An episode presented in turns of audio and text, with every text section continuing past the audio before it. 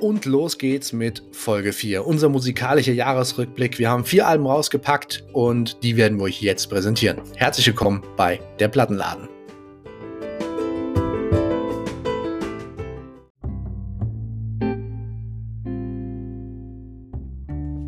Herzlich willkommen zur Folge 4 des Plattenladens mit unserem musikalischen Jahresrückblick für 2020.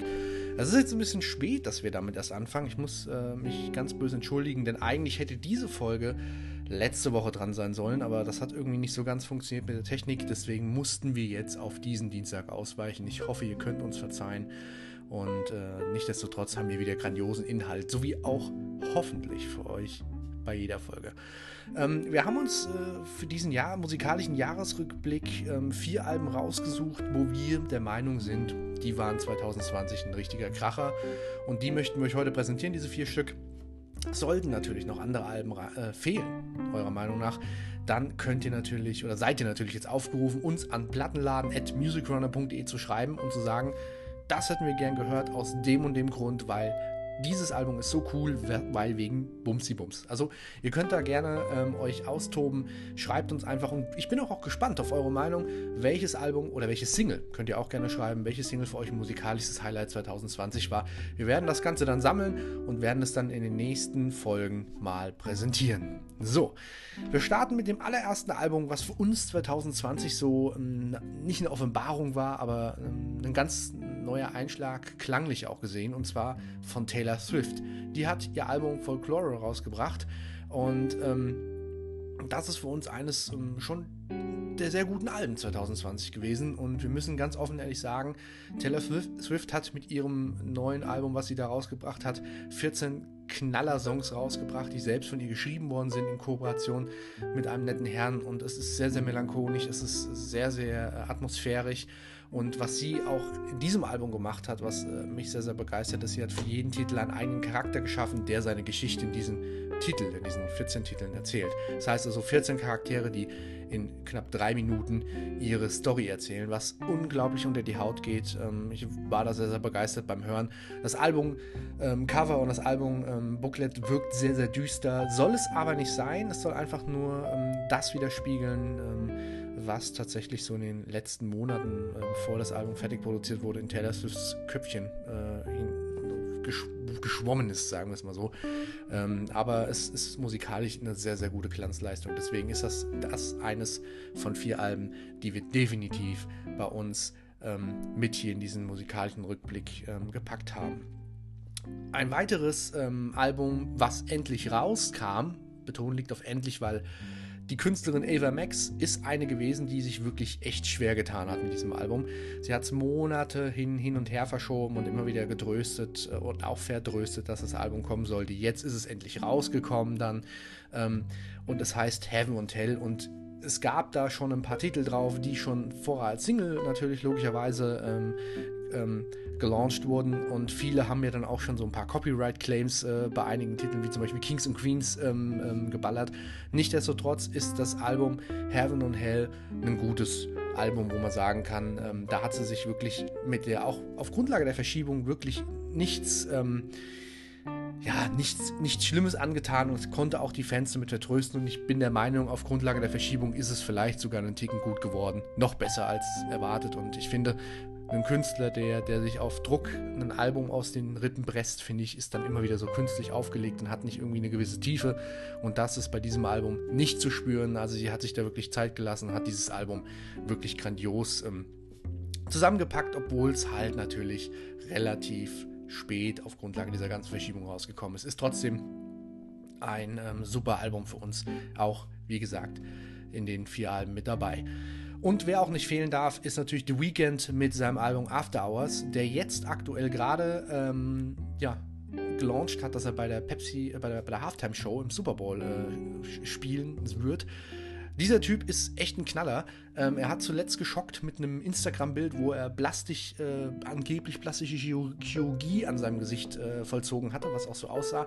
Ähm, war aber oder ist anscheinend laut äh, Presse eine Art ähm, triggering für seinen neuen Titel, der jetzt bald rauskommt. Aber nichtsdestotrotz, das Album ist einfach äh, grandios. Äh, After Hours beschreibt einfach das, was ähm, The Weeknd äh, logischerweise mit seiner Musik immer in After Hours ballert, nämlich ähm, gute Musik, unter anderem natürlich auch Blinding Lights.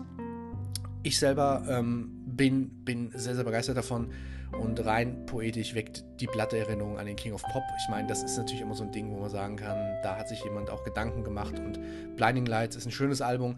Ist natürlich jetzt kein Album zum Dasitzen auf dem Sofa und ein bisschen entspannen, sondern Blinding Lights oder auch äh, The Weeknd, äh, das kennt ihr ja selber, ist ja so ein bisschen mehr ähm, Richtung, Richtung Poppig, äh, Richtung Dancing unterwegs. Das heißt also, dieses Album ist nicht ein Album, wo man still sitzen kann. Dennoch ist es ein sehr, sehr schönes Album geworden ein absoluter Knaller, der mich sehr, sehr gefreut hat und das hat mich wirklich echt gefreut, dass das Album rausgekommen ist. Ähm, da bin ich unfassbar auch dankbar für, ist das Power-Up-Album von ACDC.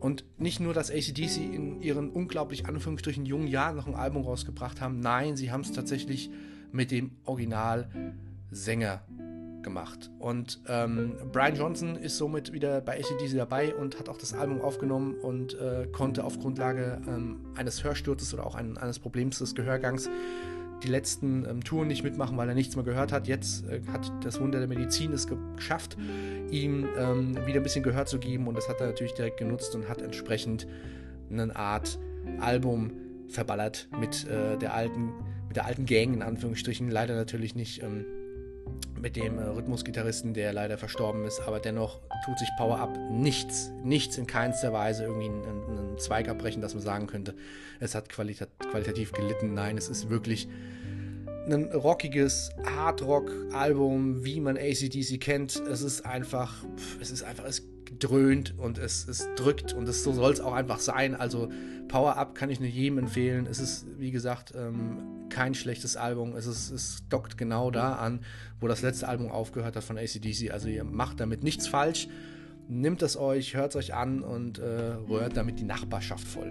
Mittlerweile ja in Corona, ähm, Corona äh, möglich, nicht Corona-Möglichkeiten wollte ich schon gerade sagen, sondern mittlerweile ja möglich, indem man das Fenster aufmacht, weil man ja mehr zu Hause ist als unterwegs, was auch gut ist, was auch sehr, sehr gut ist.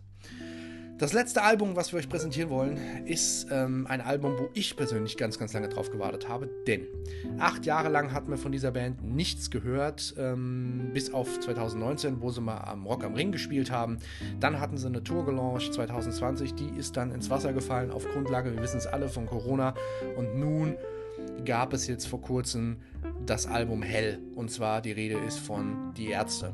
Die haben es wirklich geschafft. Ähm, ein, Album rauszuballern wieder, wo ich gesagt habe, das ist einfach die Ärzte. Ne? Ähm, es, ist, es ist politisch witzig, ähm, eh und je. Es werden, es werden die AfD-Mitglieder verarscht. Es ist, es ist eine Hommage an, an ganz viele Dinge, die die Ärzte auch schon seit Jahren äh, genervt haben. Das haben sie wieder mal wunderbar auf die, auf die Platte gepackt in ihrem äh, Stil, in ihrem Punk-Stil. Ähm, Zumal man auch sagen muss, dass äh, Farin Urlaub wieder der, der, der Kopf des Ganzen in Anführungsstrichen äh, war. Der hatte nämlich wieder ein paar Easter Eggs versteckt und äh, viele grübeln mittlerweile schon im Netz, warum der Titel so und so heißt und was sich hinter dem den Titel verbirgt. Also man muss sagen, es ist ein gutes Album geworden und zumal es auch ein Album geworden ist, was sehr, sehr harmonisch produziert wurde, weil ähm, in den Alben davor, das hat Farin Urlaub mal im Interview gesagt, bei der Promo von diesem Album, ähm, war es immer so, dass gestritten wurde, wie viel Anteil darf Rod haben, wie viel Anteil darf Bela haben, wie viel Anteil darf er haben. Und das ist das wirklich das allererste Album, wo mal so ein bisschen Gras dazwischen war, wo wirklich ein gesunder, normaler, organischer Anteil gewachsen ist, ohne dass sich da gegenseitig auf die Rübe gehauen wurde. Und ich muss sagen, das Album hört sich auch sehr, sehr gut an, hört sich auch sehr, sehr dynamisch an, sehr, sehr organisch, äh, wie ich schon gerade gesagt habe. Und ich kann es nur jedem empfehlen. Ähm, natürlich gehen die Ärzte auch wieder auf Tour. Äh, ist aktuell ja verschoben in dieses Jahr jetzt. Ob es was wird, I don't know. Wir werden es sehen, so wie viele andere Touren. Ich bin auf jeden Fall gespannt. Ja, das jetzt erstmal zum Thema Jahresrückblick. Ähm, es ist eine relativ kurze Folge geworden, aber das ist okay. Ähm, ich hoffe, ihr konntet mit diesem kompakten äh, Jahresrückblick äh, was anfangen und ich hoffe, es hat euch Spaß gemacht. Nichtsdestotrotz möchte ich euch auch noch informieren, was wir nächste Woche haben bei unserer fünften Folge. Und zwar da haben wir die Heike von Heike, Heikes Momente. Oder Moment, Heikes Moment oder Heikes Momente bei uns zu Gast. Und sie ist wirklich eine super Dame. Wir haben ein super interessantes und wirklich sehr sympathisches Interview gehabt.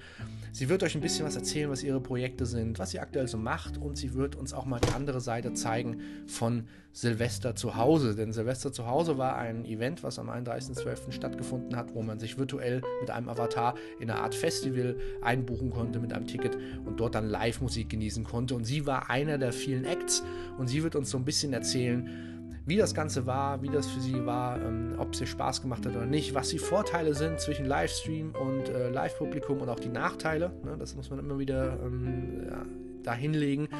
Und sie erzählen uns natürlich, was ihre nächsten Projekte für 2021 sind. In diesem Sinne. Ich hoffe, die Folge hat euch gefallen. Wir hören uns nächste Woche wieder um 17 Uhr mit Folge 5 und zwar mit Heikes Momente mit der lieben Heike. Und ich wünsche euch jetzt noch einen schönen Tag und danke fürs Zuhören.